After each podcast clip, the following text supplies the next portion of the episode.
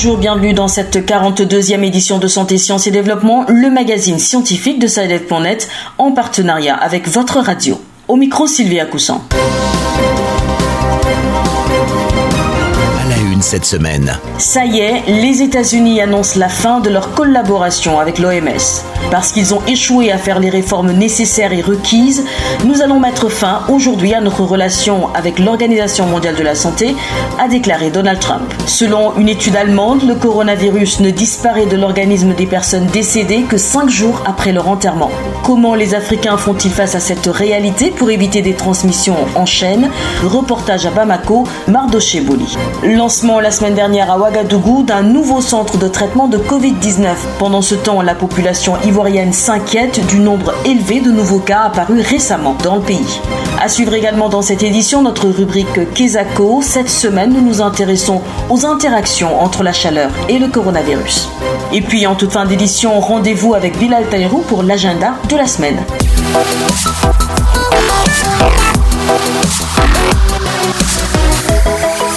Les États-Unis rompent avec l'Organisation mondiale de la santé. Le président américain Donald Trump a annoncé vendredi la fin de la relation entre son pays et l'OMS. Il accuse l'organisation d'être trop indulgente avec Pékin. Les précisions depuis Washington avec Irénée Herman Humbo. Parce qu'ils ont échoué à faire les réformes nécessaires et requises, nous allons mettre fin aujourd'hui à notre relation entre l'Organisation mondiale de la santé et rediriger ces fonds vers d'autres besoins de santé publique urgents et mondiaux qui le méritent, a déclaré M. Trump. Le monde souffre aujourd'hui des méfaits du gouvernement chinois, a-t-il déploré, pointant du doigt d'innombrables vies perdues avec en toile de fond de profondes difficultés économiques engendrées par le Covid-19. Selon le magazine américain Foreign Policy, l'OMS va de scandale en scandale depuis le leadership de la chinoise Margaret Chan, nommée directrice générale en 2006, et de son successeur depuis 2017, Tedros Adhanom Ghebreyesus, ancien ministre de la Santé de l'Éthiopie. Mais pour le quotidien New York Times, le président Trump tente de blâmer la Chine et l'OMS pour distraire de sa propre gestion calamiteuse d'une crise qui a tué plus de 100 000 personnes aux États-Unis. La décision de Trump est un coup dur pour l'agence onusienne de santé. Washington Washington est le plus grand donateur de l'OMS avec environ 20% de son budget en 2018 et 2019, soit entre 400 et 500 millions de dollars. Son retrait suscite cependant la problématique du financement de l'organisation, notamment pour ce qui concerne la lutte contre les épidémies dans le monde. Ironie Armanungbo, Washington pour Santé, Sciences et Développement. Le Burkina Faso enregistre de plus en plus de cas confirmés de Covid-19 face à l'insuffisance des établissements sanitaires spécialisés dans la prise en charge des malades. L'organisation Médecins sans frontières vole au secours du pays en le dotant d'un nouveau centre de traitement de Covid-19. À Ouagadougou, le reportage d'Abdelaziz Nabaloum. C'est un centre de traitement du Covid-19 entièrement équipé et d'une capacité de 62 lits d'hospitalisation, dont 9 de réanimation que l'Organisation internationale humanitaire Médecins sans frontières a mis à la disposition du ministère de la Santé dans l'arrondissement 9 de Ouagadougou au quartier Pissi. Médecins sans frontières honore ainsi son engagement vis-à-vis -vis des autorités sanitaires de fournir un support en matière de gestion des cas suspects et cas confirmés du Covid-19. Dr Ouseni Touré, responsable du projet Covid-19 des Médecins sans frontières. On a donc la capacité de recevoir l'ensemble des patients, qu'ils soient des présumés, donc des cas qui sont suspectés, des cas confirmés ou des cas gravataires. Donc dans ce centre, et on espère donc que l'épidémie, c'est vrai, est en train donc d'avoir des cas donc qui diminuent, mais on reste toujours en alerte avec donc euh, la suite pour que ce centre puisse être en plus dans les capacités du ministère pour afin donc d'offrir des soins de qualité pour les patients. Épuisant de la maladie, Ouagadougou ne dispose pas suffisamment de centres de prise en charge des patients atteints du coronavirus. Ce centre épidémique renforcer le centre hospitalier universitaire de Tenganogo qui accueille 84% des cas notifiés pour le suivi et la prise en charge. Docteur Lionel Ouedrago, secrétaire général du ministère de la Santé. C'est vraiment une grande joie de pouvoir voir ces capacités d'accueil et de prise en charge des patients Covid et, renforcer dans la région du centre, et surtout donner aussi la possibilité aux, différents cas qui seront dépistés de pouvoir avoir euh, le choix entre plusieurs types de centres dans lesquels on peut pouvoir leur assurer une prise en charge adéquate afin qu'ils puissent retrouver leur santé dans les meilleurs délais. À la date du 27 mai 2020, le Burkina Faso comptait 847 cas confirmés de Covid-19, 74 cas actifs et 53 décès. Abdelaziz Nabaloum, Ouagadougou, pour Santé, Sciences et Développement. Selon une étude menée par des chercheurs allemands, le coronavirus reste présent dans le corps cinq jours après la mort. Comment sont donc gérés les cadavres du Covid-19 Au Mali, plus de 70 personnes sont décédées du coronavirus après la découverte des premiers cas le 25 mars dernier. On note déjà un taux de létalité d'environ 6%, cinq fois supérieur à celui du Sénégal et de la Côte d'Ivoire. Quelles sont alors les dispositions prises par les autorités sanitaires concernant les cadavres du Covid-19 Reportage à Bamako, Mardoché Boli. Des autopsies réalisées par des chercheurs allemands sur des corps victimes du coronavirus ont prouvé la présence virale post-mortem de la COVID-19. En revanche, les chercheurs ont évoqué une absence de risques infectieux. Même si les résultats de l'étude sont tout de moins rassurants, au Mali, les cadavres de la COVID-19 sont coincés entre précautions sanitaires et les rites mortuaires. En effet, après la mort constatée d'un cas de coronavirus dans les centres de prise en charge, le corps est remis aux parents du défunt. Mais avant que la dépouille ne soit remise aux parents, celle-ci ainsi que le sac mortuaire et même le chariot qui permet de transporter la dépouille sont désinfectés avec une solution de chlore à 0,5%, explique Ousmane Dambélé, directeur général adjoint de l'hôpital de Point G de Bamako. L'hôpital travaille avec les services d'hygiène de la commune dans laquelle se passent les funérailles. Au Mali, les rumeurs ne manquent pas autour des morts de Covid-19. L'atmosphère est telle que les populations inquiètes sont déchirées entre la peur de s'infecter à travers une dépouille et la nécessité de respecter les rites mortuaires pour le parent défunt. Cependant, dans un document publié en mars sur la conduite à tenir en matière de lutte anti-infectieuse pour la prise en charge sécurisée du corps d'une personne décédée dans le contexte de la COVID-19, l'Organisation mondiale de la santé rappelle qu'il n'existe aucun élément de preuve qui indique que des personnes ont été infectées après avoir été exposées au corps de personnes décédées de la COVID-19. Ce n'est pas parce que le corps n'est pas infectieux qu'il faut embrasser le défunt ou quoi que ce soit de ce genre, même si vous l'aimiez beaucoup. Prévient Adoukro, porte-parole de l'Organisation panafricaine de la santé auprès de l'OMS. L'Organisation mondiale de la santé appelle donc les populations à plus de précautions. Mardo Cheboli, Bamako pour santé, sciences et développement. Hausse vertigineuse du nombre de cas de personnes atteintes de la Covid-19 inquiète la Côte d'Ivoire. Le pays a enregistré 109 nouveaux cas de coronavirus sur 527 échantillons prélevés, soit 20% de cas positifs ce vendredi 29 mai.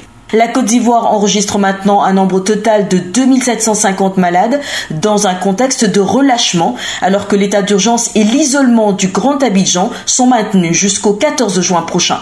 À Abidjan, les explications d'Isiaka Nguessan. 2799 cas confirmés, 1385 personnes guéries et 33 décès sur un total de 26 905 échantillons prélevés constituent le point de la lutte contre la COVID-19 en Côte d'Ivoire ce 30 mai, avec Abidjan, la capitale économique du pays, comme épicentre de la pandémie.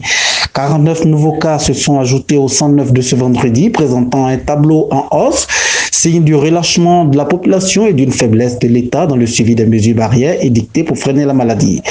Les masques gratuits ne sont toujours pas disponibles pour la grande majorité des Ivoiriens qui, en dépit des mises en garde, violent au quotidien les mesures barrières dans un contexte de prolongement de l'état d'urgence au 14 juin prochain et de maintien de l'isolement du Grand Abidjan. Le ministère de la Santé et de l'Hygiène publique a réitéré encore ce samedi l'appel au port du masque, non sans préciser qu'il est inefficace sans le lavage de mains et la distanciation sociale.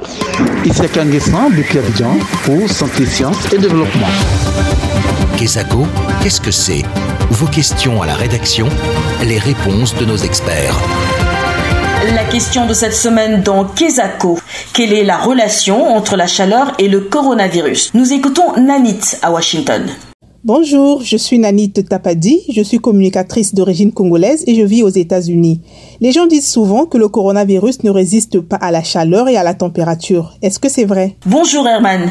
Bonjour Sylvie, bonjour à tous. Alors finalement, quand on vit dans un environnement chaud, cela favorise-t-il ou pas un épisode de coronavirus? Est-on prédisposé à attraper la maladie à coronavirus en fonction des latitudes où l'on vit? Sylvie, il faut dire qu'aucune étude n'a clairement répondu par l'affirmative à cette question. En revanche, selon une étude réalisée par des chercheurs chinois, Une augmentation d'un degré de température est associée à une diminution de 3,1% des nouveaux cas et 1,2% des décès.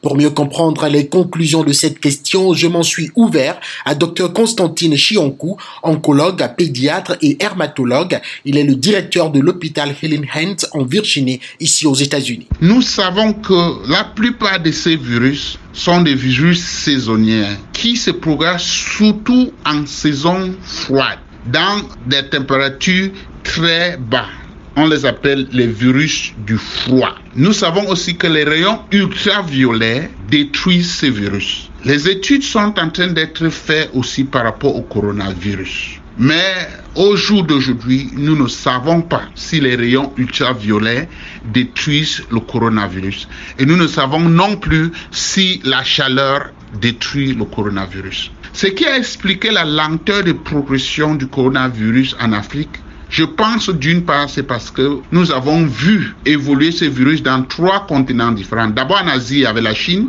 ensuite en Europe avec la France et l'Italie, et puis aux États-Unis.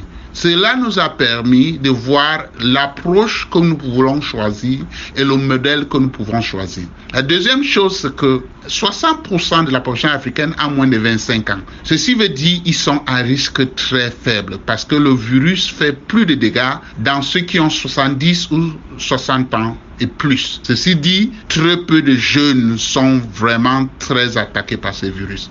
Merci infiniment Herman. Quant à vous qui nous écoutez, si vous souhaitez aussi poser des questions à nos experts, envoyez-les au plus 221 78 476 87 80, le plus 221 78 476 87 80 pour poser vos questions aux experts de Kesako. Bonjour Bilal. Bonjour Sylvie. C'est à vous pour l'agenda de la semaine. Alors, l'agenda scientifique s'ouvre cette semaine avec un sommet virtuel organisé par l'UNESCO le lundi 8 juin. Il s'agit d'un sommet virtuel sur les connaissances de l'océan. Il coïncide avec la journée mondiale de l'océan, célébrée la même date, et c'est une initiative de la Commission océanographique intergouvernementale de l'UNESCO en partenariat avec OceanWise, Eurogoose et Experimental Atelier. Les inscriptions sont ouvertes sur le site de l'UNESCO, le www.unesco.org. Ensuite, du lundi 15 au vendredi 19 juin, nous aurons l'édition 2020 du Forum sur l'innovation et l'investissement en Afrique. Le forum est organisé par la Commission économique des Nations Unies pour l'Afrique et plusieurs autres de ses partenaires. Il se déroulera en ligne et visera pour objectif de présenter le potentiel d'innovation et de production du continent africain. Il encouragera notamment les échanges entre les investisseurs et les innovateurs et facilitera la collaboration et les partenariats technologiques. Pour plus de renseignements et surtout pour s'inscrire en ligne, rendez-vous sur le site de la Commission économique des Nations Unies pour l'Afrique, le www.uneca.org. Voilà, ce sera tout pour cette semaine, Sylvie. Merci Bilal, voici qui met fin à cette édition de Santé, Sciences et Développement. Merci de l'avoir suivi. Prochain rendez-vous la semaine prochaine. D'ici là, portez-vous bien et à bientôt. Cette émission est disponible en podcast sur le site sidev.net/fr. Cette émission a été réalisée sur financement du CRDI, le Centre de recherche pour le développement international, un organisme public canadien. Le CRDI investit dans le savoir, l'innovation et les solutions afin d'améliorer les conditions de vie dans les pays en développement.